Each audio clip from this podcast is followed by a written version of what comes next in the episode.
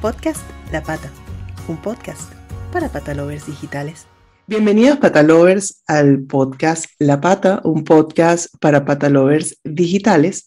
Hoy hablaremos eh, de mitos y tendencias de educación y adiestramiento canino con nuestros amigos Patacaster, colaboradores de esta casa, favoritos del educador, la mejor escuela eh, de educación y adiestramiento canino en Granada, León y también en línea, Gonzalo Trigo y Frank Murillo. ¿Cómo están chicos? Yo quiero que, que me digan cómo iniciaron este año porque estamos a final del primer mes del año y los patalovers no los han visto, no los han escuchado, al menos por este, por este medio. Muy buenas, bienvenidos chicos, encantados de estar aquí en 2022. Yo creo que este año sí que vamos a cruzar los dedos para que este 2022 eh, no sea como esa imagen que teníamos de ahí el 2020 que va a ser un año muy bonito y mira lo que pasa, ¿no? Este, este 2022 yo creo que va a ser, va a ser el año del cambio. Que así pues muy buenas también a todos y a todas. La verdad que, como dice Fran, seguramente eh, este año nos va a reparar muchas cosas. Yo creo que todos los años nos reparan muchas cosas y al final a todos sobrevivimos, a todos seguimos para adelante. Mm. al final, con buena actitud y con mucha alegría, hay que tirar para adelante y darle caña. Así que 2022, allá vamos.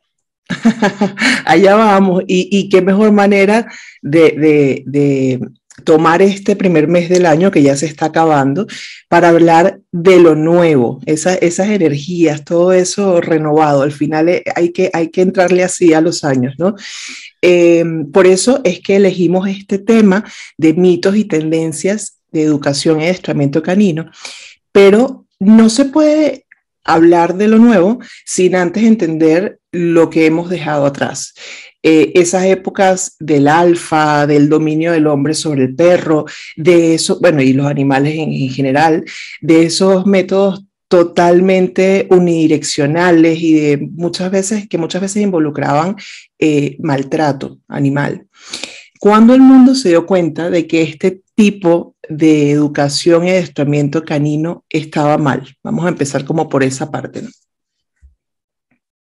Mira, hoy le voy a dejar empezar a Fran porque este año es un año nuevo y después siempre dice que empiezo yo y que no sé. Entonces esta vez se la voy a dejar a Fran para que empecemos el año con cambio de dinámica. Venga, vamos a empezar con el pie, con el pie cambiado, a ver si arrancamos mejor. Perfecto. Bueno, pues eh, seguramente toda la gente que nos escucha eh, tiene ¿no? en, su repertorio, en su cabeza, la, las técnicas tradicionales. No todo el mundo siempre ha escuchado hablar de, ¿no? mi pueblo siempre se hizo así, mi padre, mi abuelo hacía esto con los perros y le iba bien. Entonces, eh, lo primero que tenemos que darnos cuenta es que en, la sociedad hay implantados una serie de mitos y, muy arraigados además.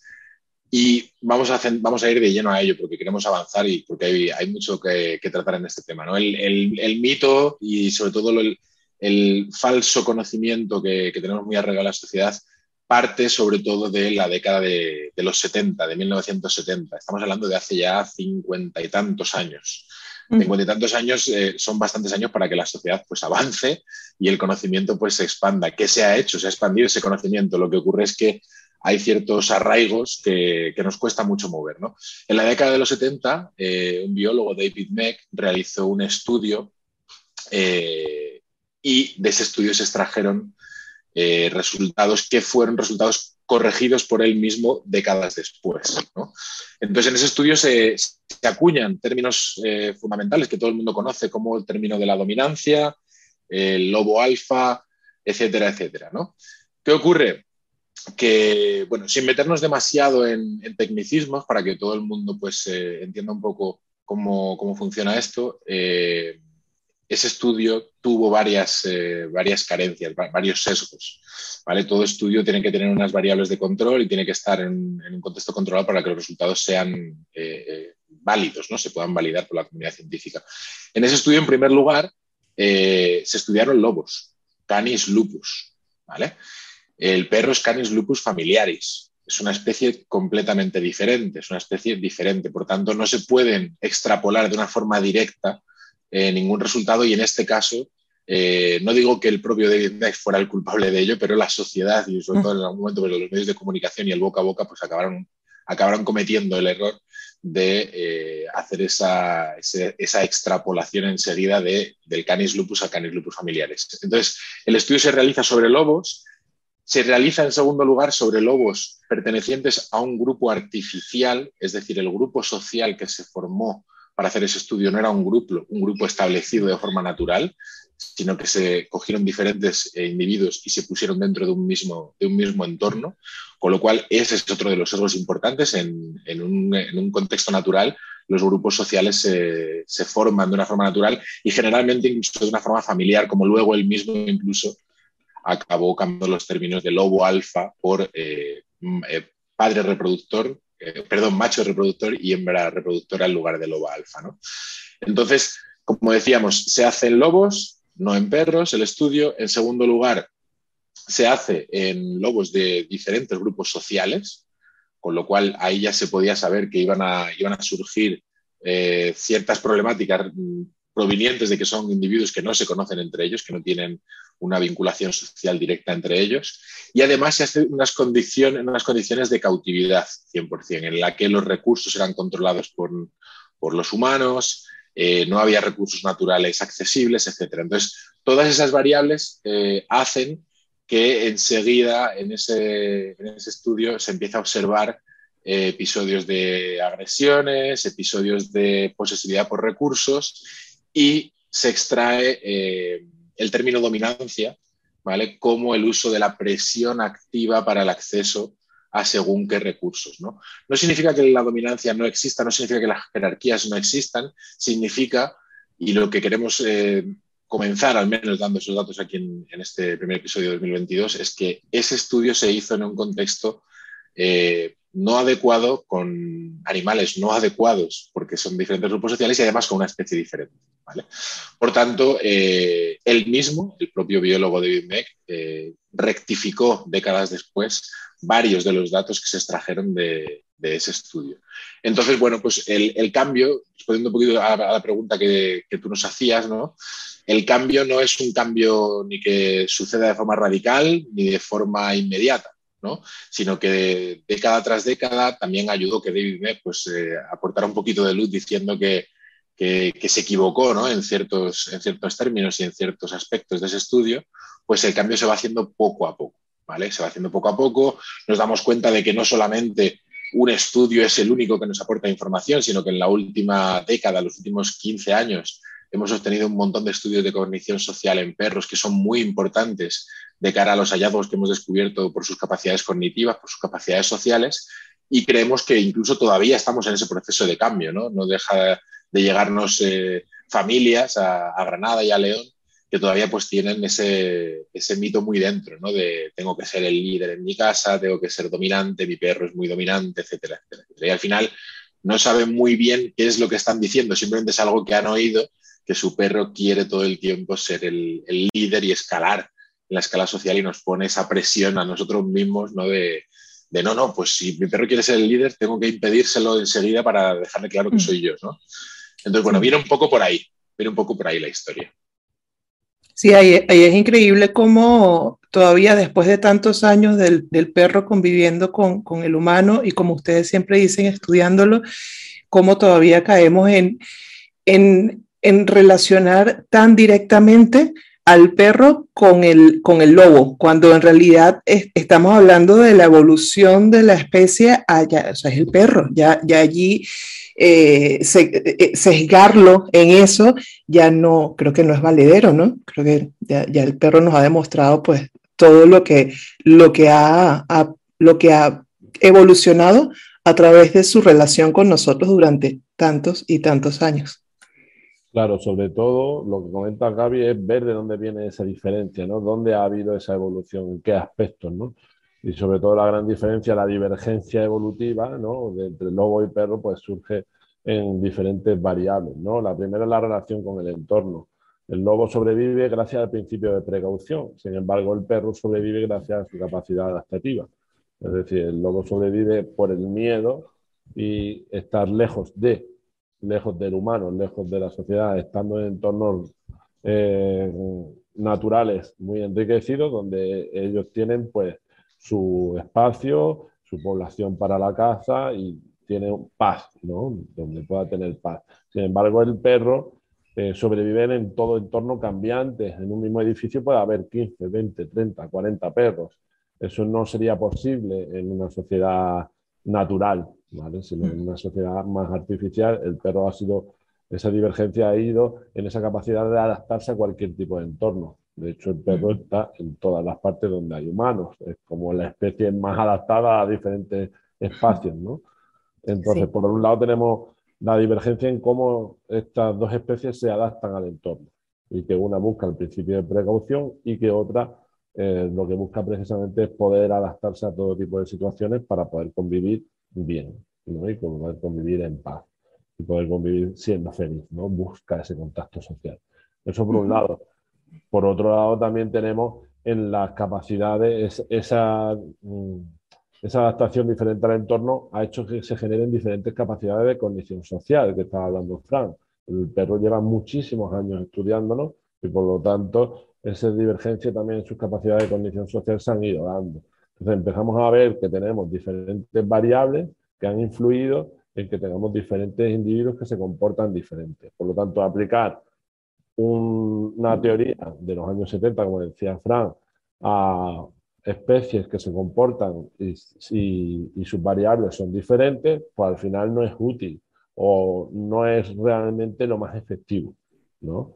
Porque mm, al final Fran ha hablado de, dos, de dos, cosas que son súper importantes. Por un lado, lo que es la presión activa, ¿vale? Que la presión activa al final no dejaría de ser eh, ejercer un aversivo en la escena para poder controlar el comportamiento de otro individuo, ¿vale?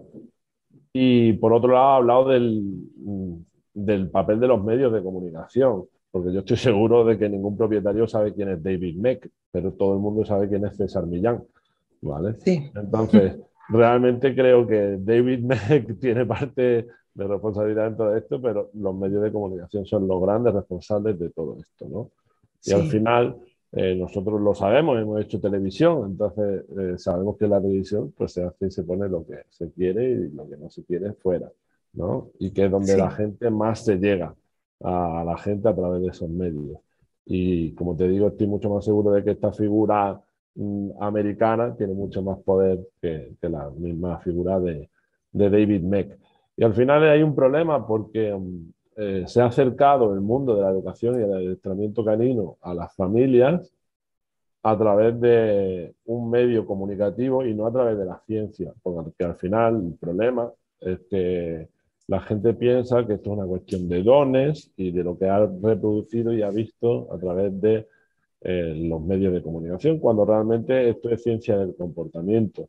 Y si pudiésemos acercar a la gente eh, la forma de trabajar con sus perros a través de la ciencia y no a través de los medios de comunicación sensacionalistas o basados en sesgos, que a lo mejor sí que César Millán sabe quién es David Meck, pero no lo que ven a César Millán, ¿vale?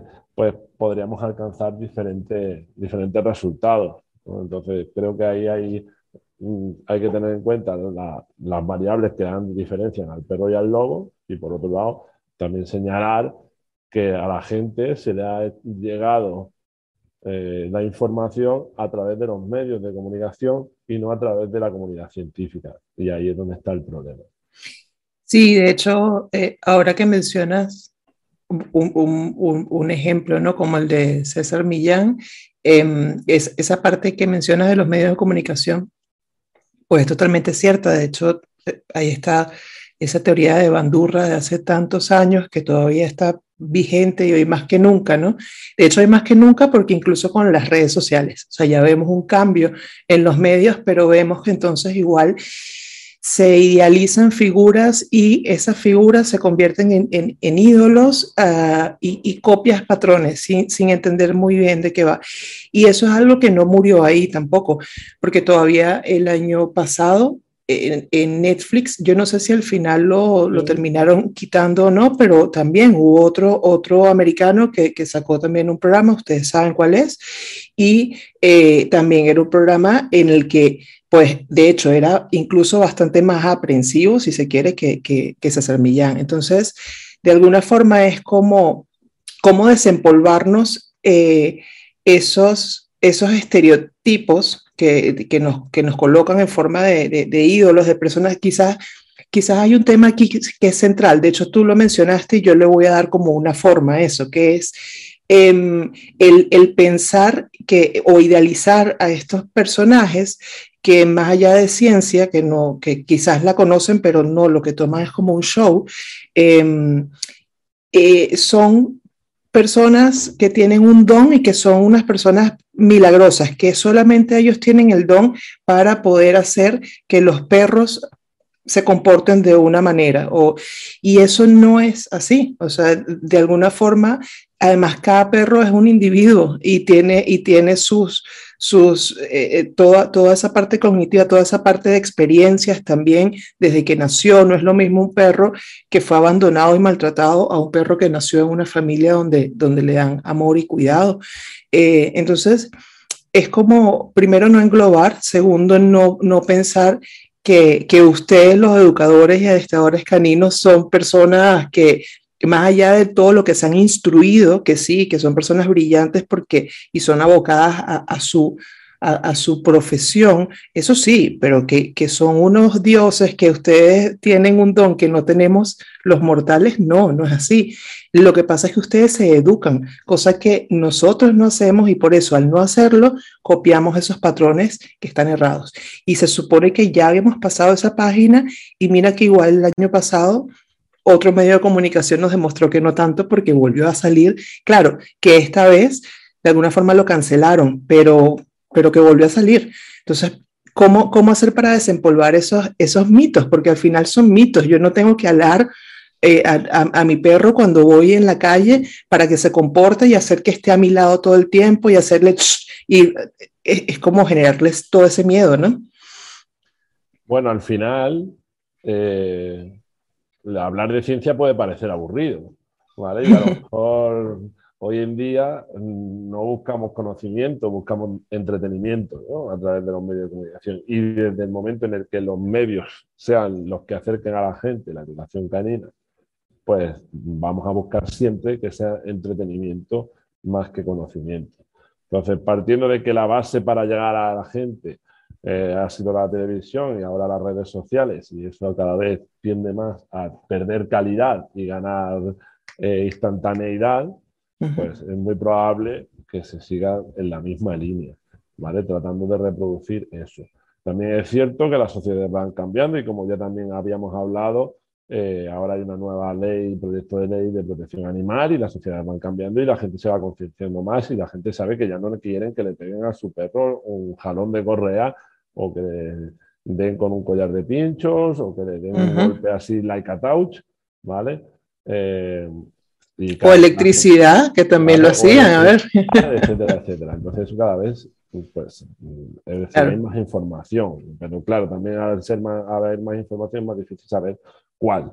A lo mejor una buena idea sería acercar la parte científica de una manera dinámica. Claro. Eh, hay mucha gente de diferentes ámbitos científicos que tienen canales de YouTube que son súper dinámicos ¿no? y que te permiten entender las cosas mucho más fácil. Y creo que a lo mejor en esa línea, si los medios deberían de enfocar ¿no? Eh, su, su, trabajo a, a, acercar la ciencia de una manera dinámica, no acercar esa figura del gurú, del don, de lo que, es, lo que no es reproducible. Porque nuestro trabajo como educadores precisamente es que lo que hacemos sea reproducible eh, para que lo que yo sé tú lo puedas extrapolar y tú seas la que puedas trabajar con tu perro y puedas enseñarte y ese conocimiento ya te sirva para ese perro y para el resto de perros. Pero bueno, volviendo un poco al punto ¿no? de esa evolución y para transcurrir un poco en esta línea temporal de cómo ha ido cambiando, pues Frank hablaba de esta parte de los estudios de David Meck, pero también hace mucho tiempo ya, ya existían corrientes científicas que pues, hablaban de otros métodos que no tenían por qué ser punitivos, ¿vale? Para enseñar en base a la ciencia del comportamiento, eh, pues cualquier, cualquier tipo de conducta, ¿no? O cualquier tipo de, o con poder hacer modificación de conducta, ¿no?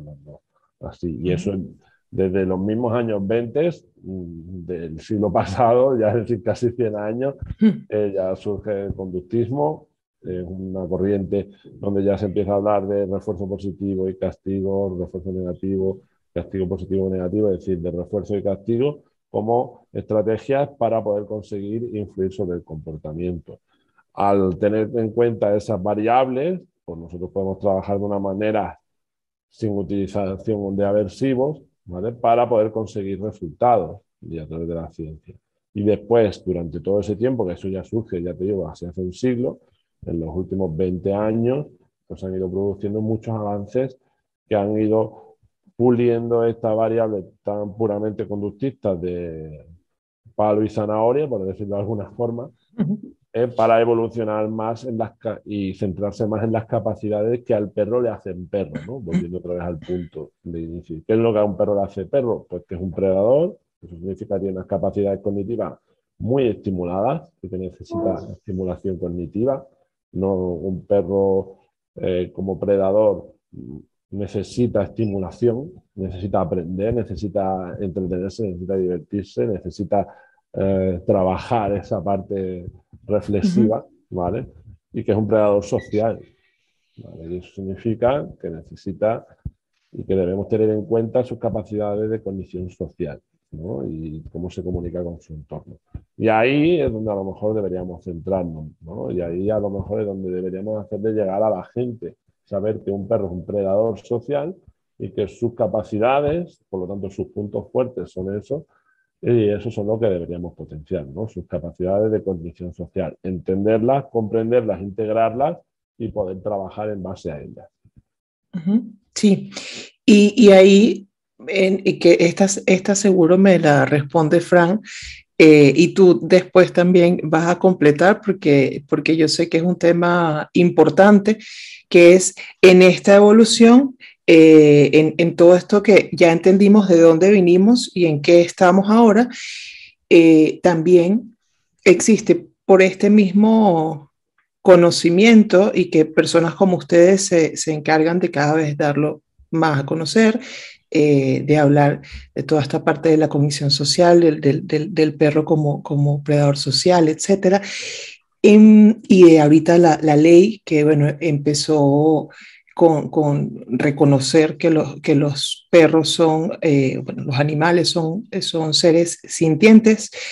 Em, de alguna forma quisiera también poder eh, entender qué está pasando ahora y quizás lo que vemos en las redes sociales, vemos mucho que este, este descubrimiento, que no es un descubrimiento de ahora, es algo que viene evolucionando, se ha convertido quizás en que entonces cualquier figura que de educación o de adiestramiento canino, entonces es una figura de alguna forma Em, eh, mala o old fashion o como que no, eso no porque el perro tiene que ser quien es. Claro que el perro tiene que ser quien es, no hay ningún problema con eso y de hecho eso es lo que se busca. Sin embargo, quiero que me contesten esta parte de cómo vemos hoy en día la, la, la, figura de especialistas, de profesionales como ustedes de la educación canina, cómo los tenemos que ver de alguna forma como figuras cercanas que nos tienen que ayudar a seguir conociendo al perro, porque por nosotros solos no lo vamos a hacer. Eh, y, y como quizás muchas veces hay personas que satanizan esto un poco, que satanizan la profesión, y entonces dicen, no, es que no hay que hacer nada de esto porque hay que dejar que el perro sea. Entonces, por ahí. tema... complicado el tema, complicado y espinoso, pero bueno, muy interesante, muy interesante. Como decía Gonzalo, eh, vivimos en la cultura de la inmediatez hoy en día, vivimos en la cultura de suena el móvil, llega un WhatsApp que hay que contestar inmediatamente, hay que estar pendiente de los trending topics de Twitter y de los hashtags de Instagram para estar al, al corriente de todo, ¿no? Entonces, eh, hemos pasado un poquito ¿no? de, de, ese, de, esa cultura tradicional, de lo que hacían nuestros abuelos, de lo, del boca a boca, del mito de los cinco monos de yo lo hice toda la vida porque lo hago porque se hizo toda la vida, a introducir un montón de conocimiento relativamente nuevo, a de repente saltar a la, al mundo de las redes sociales, al mundo del eslogan rápido y apuntarnos enseguida a cualquier tipo de corriente que me pueda dar algún tipo de rédito, ya sea a nivel eh, personal, sea a nivel económico o sea a nivel de prestigio o X, ¿no? ¿Qué ocurre con esto? Que puede ser eslóganes vacíos en muchos, en muchos casos, ¿no? Y ahí viene la, parte también un poquito que hablábamos del péndulo, ¿no? Veníamos de, esa parte tradicional terrible donde se ha castigado muchísimo a los perros, donde se ha tratado a los perros de una forma que, que por falta de conocimiento, al fin y al cabo, a ese péndulo lo hemos soltado y nos hemos ido completamente a la otra, al otro extremo. Y esto no significa que en el medio esté la virtud ni nada por, por...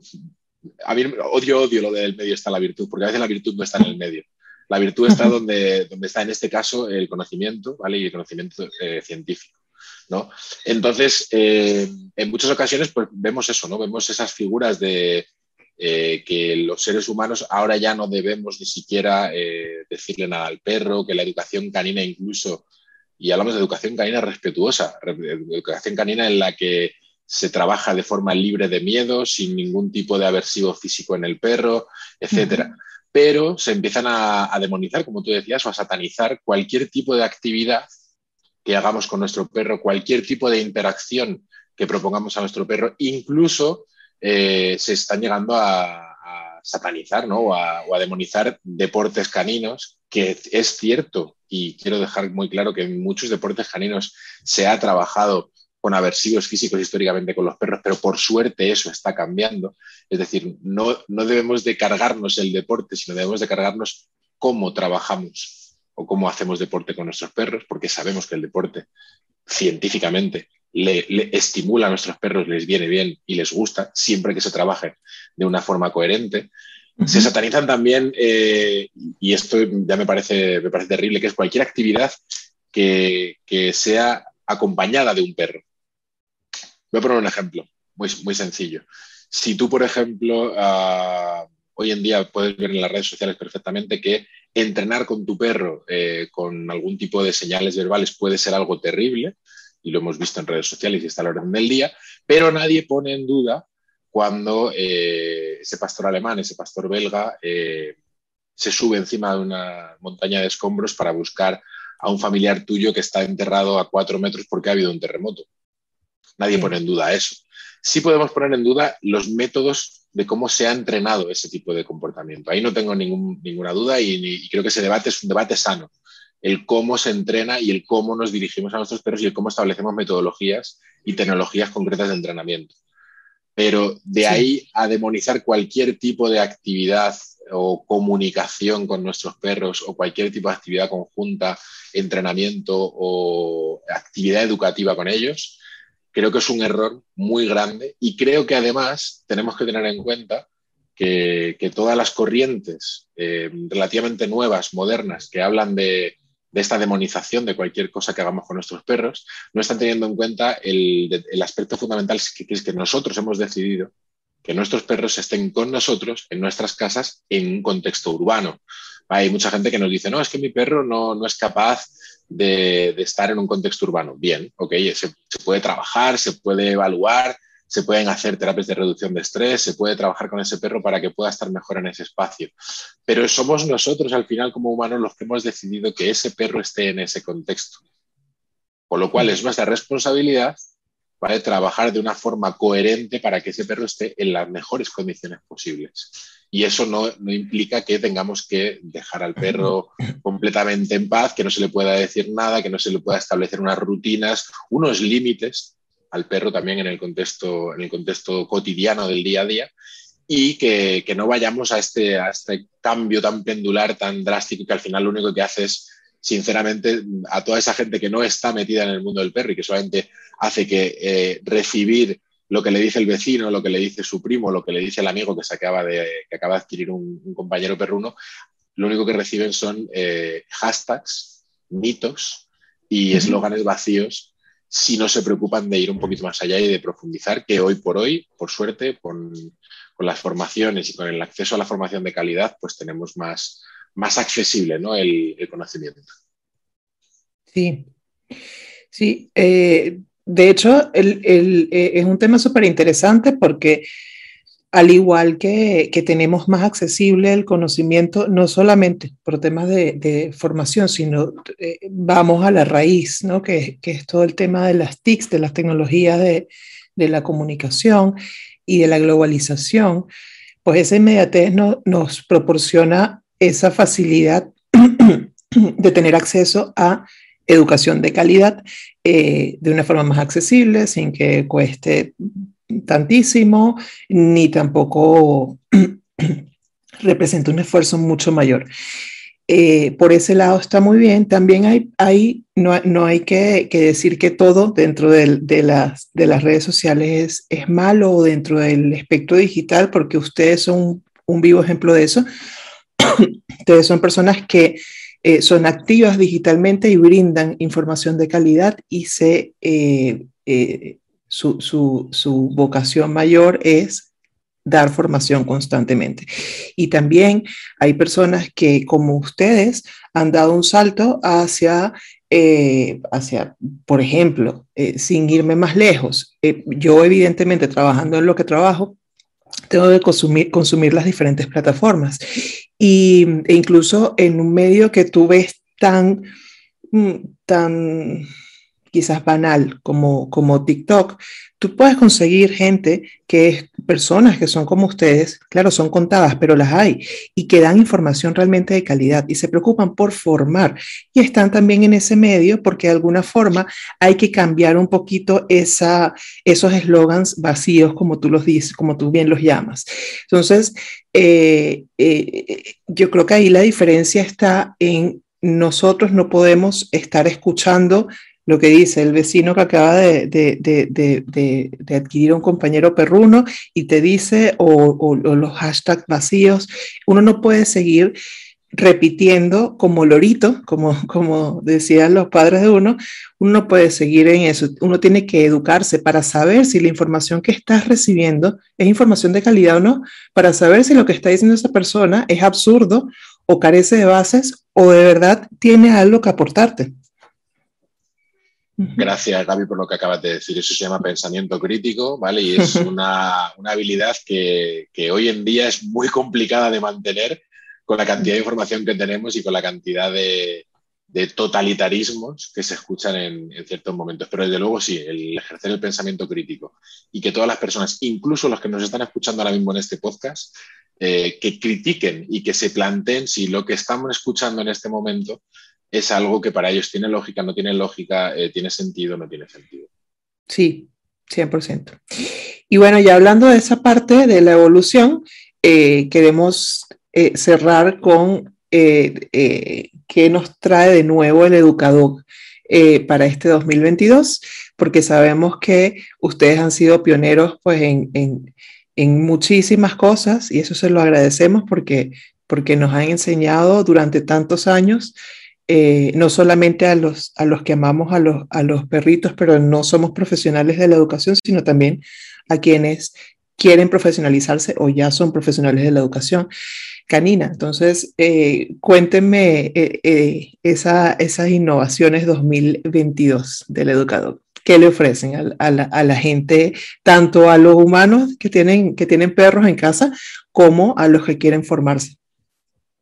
Bueno, pues lo primero que ofrecemos es lo que ha dicho Fran, ¿no? fomentar la capacidad crítica, el pensamiento crítico. Los que han pasado por nuestras formaciones saben que siempre se trata de buscar el, porqué del porqué del porqué del porqué. Y al final cuando uno tiene claro y aprende a ser crítico y a filtrar y a también de, destrozar y derruir nuestros propios muros de conocimiento que creemos que tenemos ahí tatuados a fuego y que los dejamos destrozar cuando realmente alguien nos convence de lo que nos está exponiendo, pues es lo que queremos transmitir, ¿no? Y es lo que queremos seguir haciendo llegar este año. Es decir, seguimos pues, llevándole a la gente conocimiento científico, conocimiento crítico y mucha diversión porque al final hemos dicho que esto tiene que ser divertido, tiene que ser dinámico, tiene que ser alegre. Y para eso, pues lo que vamos a hacer va a ser eh, aunar todos los esfuerzos que hemos estado haciendo ahora en esta época oscura y volver a lo que siempre nos ha funcionado bien. Entonces, eh, lo que vamos a hacer va a ser duplicar lo que hemos hecho hasta ahora, ¿vale? Y que toda la gente que venga en nuestras formaciones pues tenga el el poder de, las dos formas, ¿no? De, poder dar a la gente a través de las nuevas formaciones, porque ahora, por ejemplo, vamos a sacar una nueva edición del Máster Internacional de Análisis e Intervención en Problemas de Comportamiento, donde el año pasado tuvimos casi 100 personas de 8 o 9 países. Y, pero esta vez lo vamos a hacer llegar no solo a través de la plataforma digital, sino también que vamos a hacerlo a nivel presencial. Y vamos a dar, no el 100%, vamos a dar el 200%. Es decir, vamos a hacer 100% presencial y 100% online.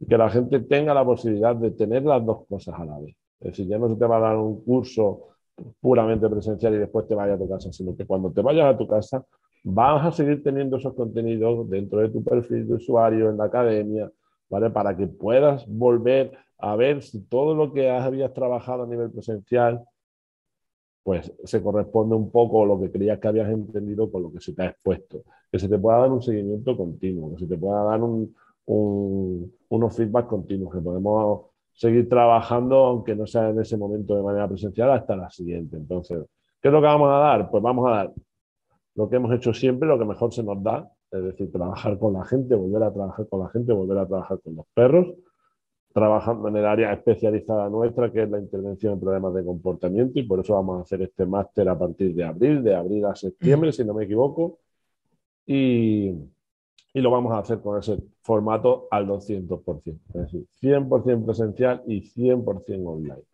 para que tengas esa posibilidad que tú puedes hacerlo online, solo online, pues lo haces 100% online. Que tú puedes hacerlo presencial, pues vas a hacerlo presencial y online también, para que tengas esa posibilidad. Entonces, este año queremos regalar el 200%. nos viene al 200%. Y creo que eso sería un buen eslogan, ¿no? Para esto que hablábamos, ¿no? Sí. Y, es un poco lo que vamos a traer, ¿no? El nuevo máster con esta edición al 200%, seguro también volveremos a presentar el FIATE un poco más para adelante, el Congreso, eh, y volveremos a hacer nuevas ediciones de educadores caninos y todo además lo que, aparte todo lo que tenemos a nivel local, ¿no? Tanto en León con Fran como en Granada con, nosotros. Sí, sí, toda la parte también que tienen de, de, de, esta guardería y de, toda la parte que le ofrecen también ¿no? a, los, a los humanos que conviven con perros eh, y que quizás incluso tienen problemas de, de, conducta. ¿no? Que eso viene fortísimo. Ahora incorporaciones nuevas al equipo de Granada, Frank está preparando unas instalaciones allí brutales, ¿vale? En León. Entonces, bueno, creo que te digo, este año viene al 200%. Qué bueno, combina con el año eso de 200%. Fran, ¿tú quieres añadir algo? Nada, que es, la, la, forma más bonita de decir que uno está de obras, es está preparando unas instalaciones brutales. Me ha gustado mucho más eh, el concepto, pero sí, sí, la verdad es que estamos muy, muy contentos con lo que estamos preparando aquí. Que seguimos con el, con el cole, que es un servicio increíble, tanto en Granada como en León. Estamos muy, muy contentos, no solamente con el, servicio que damos a las familias, sino con los resultados también para, a nivel de calidad de vida de los perretes. Y servicio de educación canina, por supuesto, trabajo en problemas de comportamiento. Volvemos a Latinoamérica, no solamente con el máster, sino que volvemos también eh, a Perú y a México de forma presencial con dos workshops de agresividad. Empezamos fuerte 2022. Vamos a empezar otra vez a movernos, vamos a estar en, muchos sitios y nada, deseando, deseando que, que avance un poquito más el año. Muy bien, me encanta, me encanta y, bueno, como siempre agradecerles. Yo, yo voy a cerrar, creo que con una anécdota que, va muy bien a todo este tema que hemos hablado y ahora como han cerrado ustedes con todo lo que, lo que viene este, el educador al 200% en 2022. Y es justamente en las fiestas estaba un amigo de nosotros desde la infancia, ¿no? Desde el colegio eh, que lo conocemos, yo no voy a decir cuántos años atrás porque ya uno se delata allí, pero estaba aquí con nosotros y, y yo estaba en, en, la cocina sirviendo algo y escuché que, claro, mi esposo estaba, estaba hablándole porque él había recientemente adoptado, entonces estaba hablándole como de, de los animalitos, de una cantidad de cosas, y, está, y él en un momento le dice, oye, pero tú sabes bastante de, de, o sea, cómo has aprendido todo esto que sabes de, de, los animales. Y entonces dice, bueno, porque pues Gaby trabaja con, con dos grandes que son estos, estos chicos del educador y, y pues con el podcast y ya a un año, porque esta es nuestra segunda temporada, que eso es importante decirlo, pues ya todo lo que ha aprendido eh, y, es él, o sea, que él, que él lo, ve, todos nuestros podcasts, todos nuestros episodios y, y, no solamente los ve, realmente los asimila, ¿no? Y me llenó mucho el corazón eso porque dije, oye, y ojalá que los patalovers también que, que nos ven y nos escuchan em, sientan toda esa evolución, ¿no? En, en su conocimiento eh, con respecto al mundo canino, gracias a ustedes. Recuerda decirle que ejercite el pensamiento crítico cuando le digas algo sobre los perros, porque posiblemente se pueda poner en tela de juicio y te pueda llevar la contraria. Y eso será, y eso será siempre una, una cosa buena. Así que nada, encantado también de que nuestros oyentes nos hagan preguntas y nos puedan poner en tela de juicio y nos puedan, puedan pensar si esto que estamos diciendo tiene sentido para ellos, no tiene sentido. Eh, trayendo un poquito a colación lo que estábamos comentando durante el episodio. Sí, eso es muy importante. Bueno, muchísimas gracias. Gracias, Patalovers, por estar allí en otro episodio más. Y será hasta el siguiente. Un abrazo, familia. Chao. Abrazos, besos. Chao. Podcast La Pata. Un podcast para patalovers digitales.